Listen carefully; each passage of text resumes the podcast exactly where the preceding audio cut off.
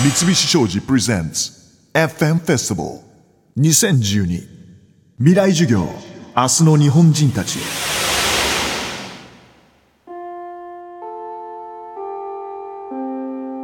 Third lecture. 講師。日本文学者。ロバート・キャンベル。テーマ。楽を問う。閉塞を突破する思考とは。皆さんこんばんはロバート・キャンベルです、えー、3次元目ということで皆さんお疲れじゃないでしょうか。苦痛になるとちょっと困るんですけれども先ほどご紹介にありましたように「楽」という一文字をテーマにキーワードに、えー私たちの現在の、立ち位置そのことを考える確認をするっていうんでしょうか、えー足元をもう一回、えー見直そうということを考えました。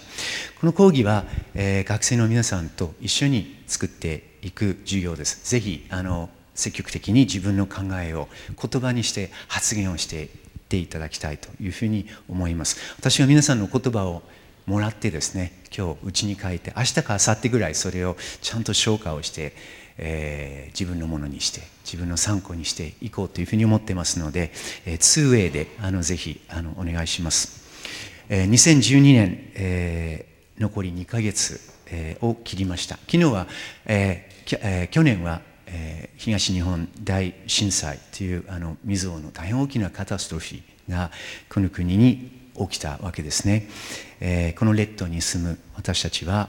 みんな再びあの幸せが来るように、えー願い、えー協力し合おうということを、まあ、この1年半、あの再確認をしたということを言っていいというふうに思います、え1年半が、え過ぎ幸せな状況にあるいはそういった状態に近づいているということが、え言えますでしょうか。今世界各国で、え指導者が交代をしたり対日関係あるいは日韓関係を再検討しようというあの大きなあの岐路にとっているわけですね。立っているわけですね。そして私たちは今国とか、え領土であるとかあるいは財政であるとか政治であるとかそういったことをですねやわをなしに日常の中で意識しなければならない。そういう出来事にあの直面しているというふうに思います、まあ、そういうところからこの、えー全体の講義ですね、えーテーマとして世界の中の日本、えー自らの立ち位置の確認ということであの話を、えー考えて今日参ったわけですけれどもあなた一人一人を、えーうらし嬉しくさせることや不安にさせること、えーいろんなことが繰り返される中で学生として、えーあるいは社会人として、えー振る舞う中でその要素の一つ楽というものについてどのように考えていらっしゃるでしょうか。私はこのテーマを、このテーマがですね、実は、日本の伝統社会私が専門として、研究している江戸時代から明治明治初期そしてそれを、第二次大戦を飛び越えて現在を取り結ぶ、結びつける一つの大きなキーワードといいますか一つの大きなこの通路になるんじゃないかなというふうに思ったのは去年のことです。やはりあの震災の後に私は3月の下旬から去年は3回ほど今年も3回ほど海外に、えーまあ、欧米、えーイギリス、えーそれからアメリカに、えー行って、えー人々の前で日本のこと日本の状況あるいは歴史文化について語る機会を与えられたわけですけれどもその都度に、えー必ず聞かれたことは、えーあの震災あの津波原発事故の後に、えー映像として私たちは全員もう全世界の人たちが見てるわけですね。私たちが見てる日本人の、えー一つのこの社会としてのこの、えー秩序といいますか非常に穏やかに、えー自分たちを律する、えー苦境の中にあってえーいかにそのダメージをこう少なくするか。でそれも一人一人の、えー自分の、えー身の上のことではなくて周りの人が、まあ、共同体としてどういうふうに共同体というのは例えば共同体が実際に壊されてしまって避難所に、えー行くわけですね。その避難所の中で、えー社会といいますか、えーコミュニティというものを立ち上げてそこで、まあ、例えば半年であるにせよその中で、えー、どのようにして一緒に共存できるかということとってもこれはあの心強い素晴らしいあの社会。アメリカがあのぜひやっぱり例えばアメリカなら見習わなければならないことだというふうに言っています。90年代にあのハリケーンカテリーナっていうのが起きたわけですね、えー、ニューオーリンズに。でその時にあのたくさんの、えーまあ、強盗であったり悲しい出来事があのあったりして、えー、二次災害ということがとても多かったということは皆さんの記憶にあると思います。それから先日、えー、ニューヨーク私の出身地であるニューヨーク、えー、を、えー、含めて東海岸を襲ったハリケーン、えー、サンディというものが大変大きな被害を、えー、もたらしているわけですけれどもやはり、えー、ニューヨーク・タイムズのあの一面、えー、に踊っている文字ずっとこう毎日え私電子版で読んでるんですけれども、え、やっぱりブルックリン地区で暴動が起きたとかどこどこであの殺人事件が起きたとかっていうことがあるわけですね。それはあのアメリカあるいはイギリスから見て日本は非常に要するに結束結束力が非常に強い何か起きた時にあの非常に穏やかに、えー、温和に、えー、ある意味こう合理的にあのそれを解決しようとする力が働くけれどもその中にいる一人一人の日本人の心の中にどういった言葉どういったことを考えているのか。一人一人のその苦境の中で、え、何を感じそれをどのように表そうとしているのかあるいは表すことができるのかということこれもあの多くの方々にあの聞かれたわけです。まあ、これは海外からということでもあり言葉の壁もあってなかなか一人一人のその言葉っていうのが、えー、これ伝わりにくいあの報道の中ではあの伝えにくかったと思うんですけれども、えー、避難所の中で笑顔、えー、微笑んでる老女がいたとか息子をあの失った漁師が口を開けて笑ってるとかその人たちはどういうふうに何かこう、えー、楽しそうっていうよりも何かこう悲壮なその気持ちの中で自分を鼓舞する。あるいは自然に自分のその状況の中でそれに甘んじてそこからこう取りそこからこう這い上がろうという時にその笑顔というのはどういったものなのかということをよく聞かれたわけです。でそういう、まあ、ふうにあの何度もあのそういうことをあの講演であったりワークショップであったりいろんな場所であの聞かれて即答ができないんですね。いやあの何も考えて何も感じてないわけではないんです非常に一人一人がそれぞれの思い、えー、と、えー、本当にこう戦うようにしてあるいはそれを自分の悲しみを抑え抑えよう抑えながらこう明日を、えー、なんとか明日につなげようというあの大変なあの、えー、努力をしていると。で一人一人はやっぱりそれぞれの思いというものそれを表現する術というものを持っている。でもそれは我々例えば西洋人と異なる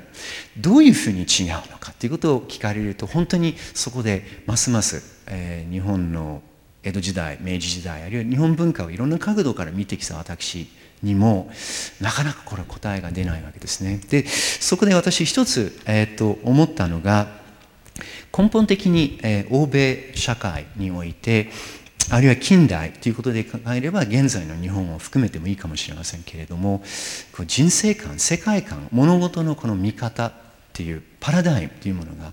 ぱり違うなというふうにあの思います江戸時代にはあの西洋と違って体系的なこの、えー、論理構造、えー、全てのこのえ生き方実存を含めてそれを捉える大きなあの思想体系としてとしての思想というものがない代わりに道徳思想あるいは倫理思想、まあ、儒学であったり仏教であったりというものがあるということはよく言われるわけですね。でそれは確かにそれは一理あると思うんですけれども近代的なその発想思考、から江戸時代日本の、伝統文化あるいは文化的なさまざまなものの捉え方を、見ていくときにその体系体系的ではないもの、我々の目から見て振り返ってみると行き当たりばったり場当たり的なその発想といいますかそういったものがなかなかこれは現代の中で私たちのグローバルなこの情報社会の中でそれを説明をしたり、えー、あるいはそれそこへ思いをいたしてそこから何かいいもの、えー、文化的にこれ世界にこの発信していくために日本日本人日本文化の中にある、えー、今も活力があるその部分というものが見出せなくしているようなあの気がします。そこで私はあの非常にあの身も蓋もないあの話ですけれども苦とか楽とか特にこの楽という概念にあの目をつけました。で今日はですねこの楽ということに関して日本人はどのようにえ感じ捉え認識して規定をしてあるいはいろんな作品、えいろんなその、え証言の中で、えこの彼ら彼女たち独自のこの、えー、それこそ楽観ですね。楽観というのはオプティミズムじゃないんですね。楽にに対する感覚であったり見方をどういうふうにそれを、えー、あの書き残して、えー、我々にこの語りかけてくれているのかということを、見ていきたいというふうに思っています。まず皆さんに、え聞いてみようと思っているのが質問その1、え今朝起きてからえー、この会場に来るまでの間に何か楽しいことはありましたか？楽しいこと。ここに来るまで。多分午後のあの遅めの時間にここに皆さん足を運んだと思うんですけれども楽しいことがちょっとあったなと、えー、思い出せる人ちょっと手を挙げてみてください。お結構上がってますね。半分以上ですね。7割ぐらいかな。楽しいこと何もなかった。手を挙げもうかな。そうです。あ、これちょっとなんか重複してるかもしれませんね。どっちですか？いやいや。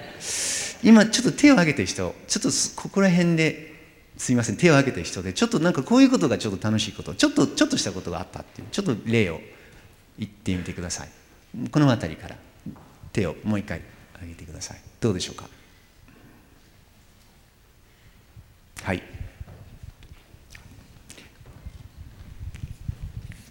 えー、上智大学3年の安井と申します、はい、えっと、上智大学今学園祭中なので、うん、学園祭で、えっと、じゃがバターを売ってきました。あすごい楽しかったです。それそれの仕込みとかはどうしたんですか？それの仕込みはみんな、えっと、朝急いでやってました。ほうほうその仕込みをやってる最中も楽しかったですか？そうですね。そっちの方がなんか盛り上がったりして楽しかったです。なるほど。はい、はい、あもう一人どうですか？ちょっといいことがあった、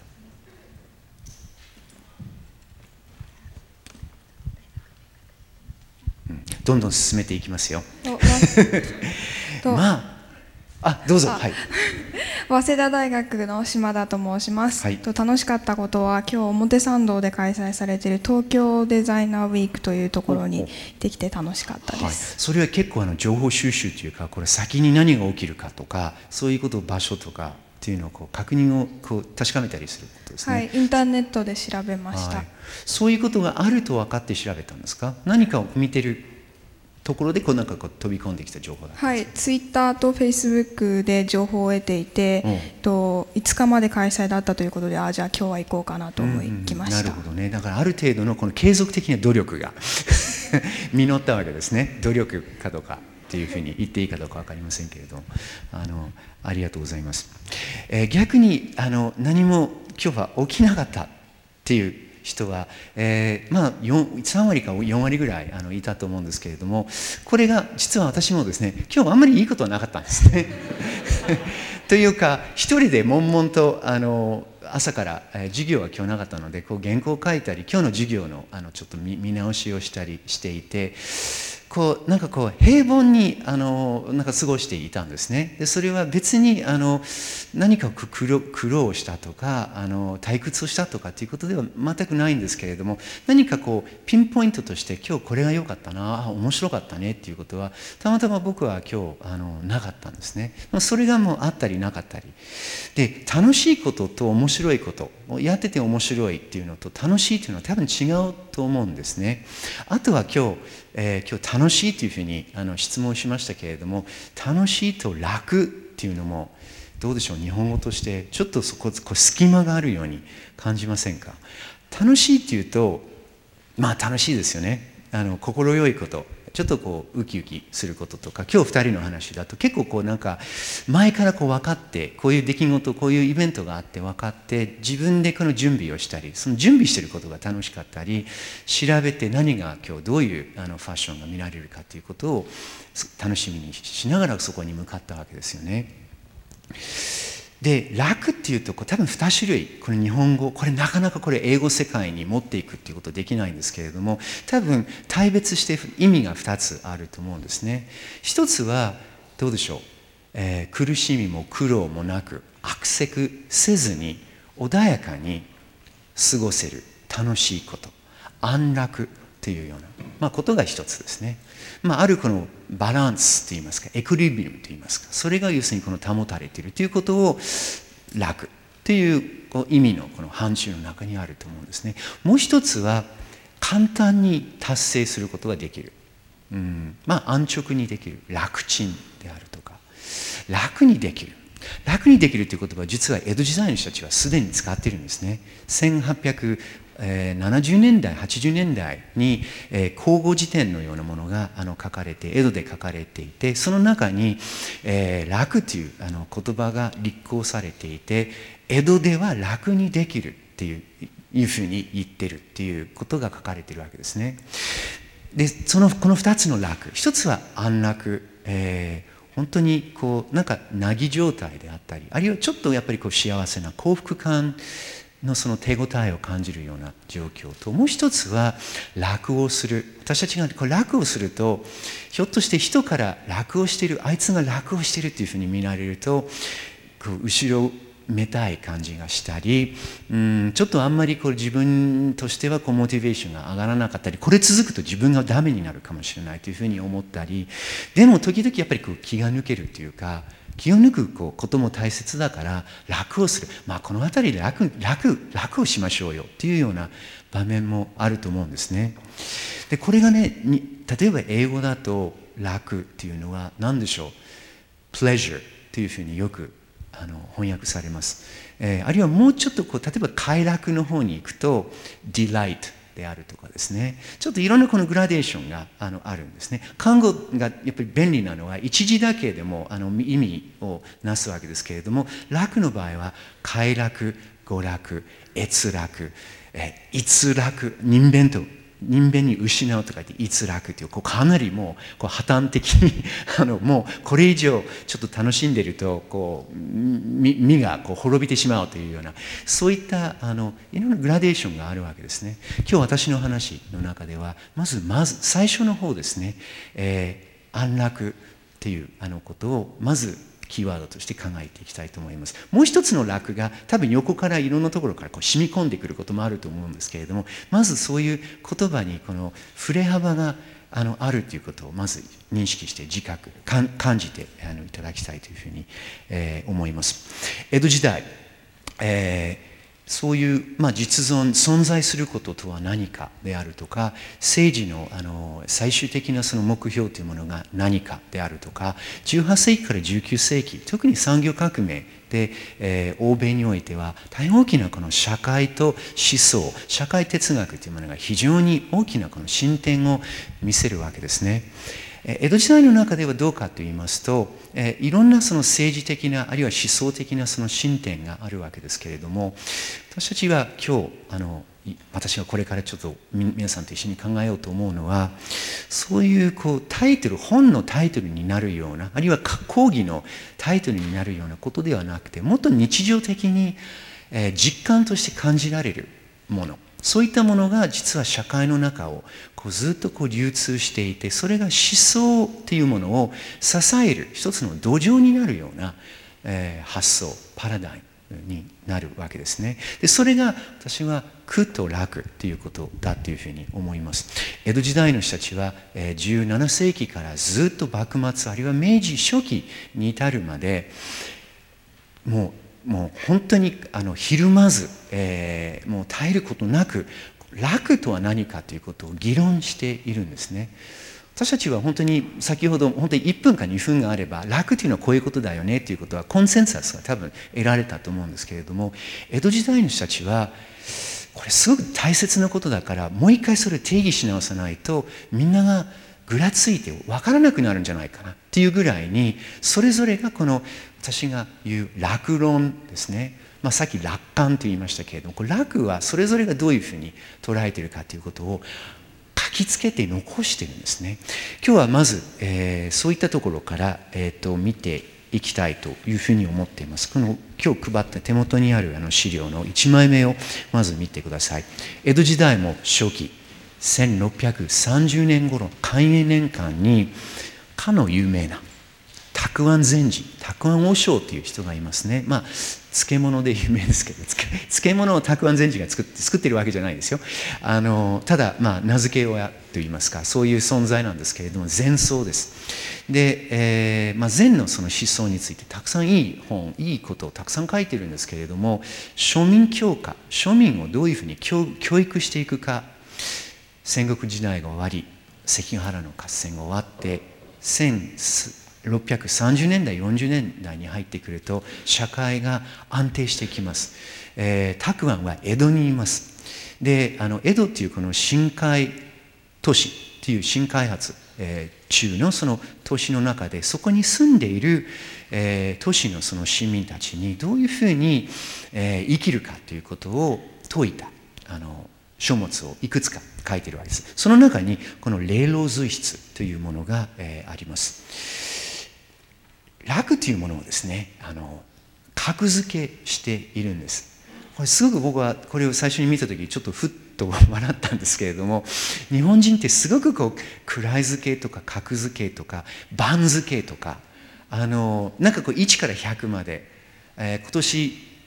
今週ですね、まあ、木曜日に例えば木曜日に発行される2つの大きなあの大手の週刊誌がありますけれどそれをあのなんとか週刊なんとかっていうのが2つあるんですけれども今週はたまたま2つともですね例えば、えーと、病院で人間ドックが一番いい病院の100 1から100までっていうのがあったり違う時だとどうやってその要するに相続のですね相続相談する時の相談書がどこがいいかとか位付けをするんですね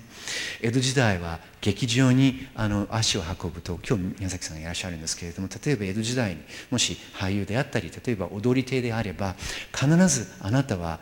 えー、例えば、え、役者の番付であったりまあ、万が一吉原のようなところでもし働いているとすれば友情番付であったり何かその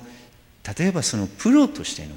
クロートとしてのその仕事に対する同じ分類の人を横に並べて位をつけるということ。そういう発想法が私は基本的に江戸時代から今日に至るまで第三テノールとかですね。これあまりアメリカで言わないですよね。こうなんかこう並べて眺めるっていうこの一つの発想。それを、えー、庶民たちが非常にそれが受け入れやすいものなので楽とは何かということを説明する時にまずこうランク付けをする。ランクインをするんですね。一番上が何かということですね。一番上がこれもういきなりこれ仏教用語ですけれども弱滅イラクと書いてますね。弱滅というのは非常にこう静かな何もないところにそういう静かな境地でいるという。ですね。涅槃という言葉がありますね。涅槃の漢訳、漢語に訳した時にこの弱滅という言葉を使っているわけですね。弱滅、何もない状態が最上の楽であるということを言っているわけですね。上品の楽は楽、なきなり。楽がないところが一番上がりだということを言ってるんですね。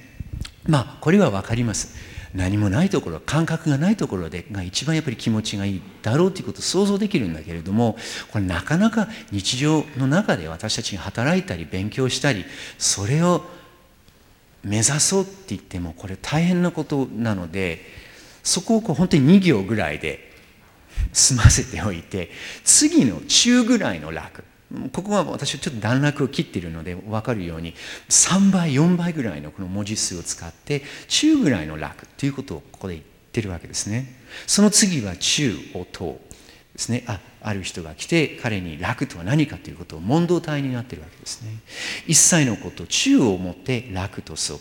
楽とすいかんとすれば寝るほど楽はなし。しかれども明日より暮れに至るまで起きるなといわばすなわち苦なりまた寝てばかりいるを苦と思う時起きるは楽なり。叱るをまた読もすがら起きていよといわばまた起きるをもってくとす。このタコアン禅師はちょっとちょっとしつこいですね。同じことをこう行ったり来たりしているわけですね。でもそこが大事でこの行ったり来たりしていることのこの中身が苦と楽なんですね。つまり楽は何かということを言うのに彼は苦っていうことを持ち出して楽というものが苦が、えー、後ろの方に引いてある程度それが気にならなくなったところから楽を感じしかしそれがそれをずっと楽だと思ってその状態をずっと続けているとまた楽の方が、まあ、後ろからか横からこうやってきてそれが苦しく感じるということですね。つまりこの一直線にこの打ち上げ花火のようにこの楽に向かってあよかった上がりそこで終わりということではなくて絶えずこの楽と空の間を王冠している状態ですね。で、その王冠するということ、苦と楽の間を行き来するということ、こういうのを楽というふうに言ってるのを皆さんどう思いますか？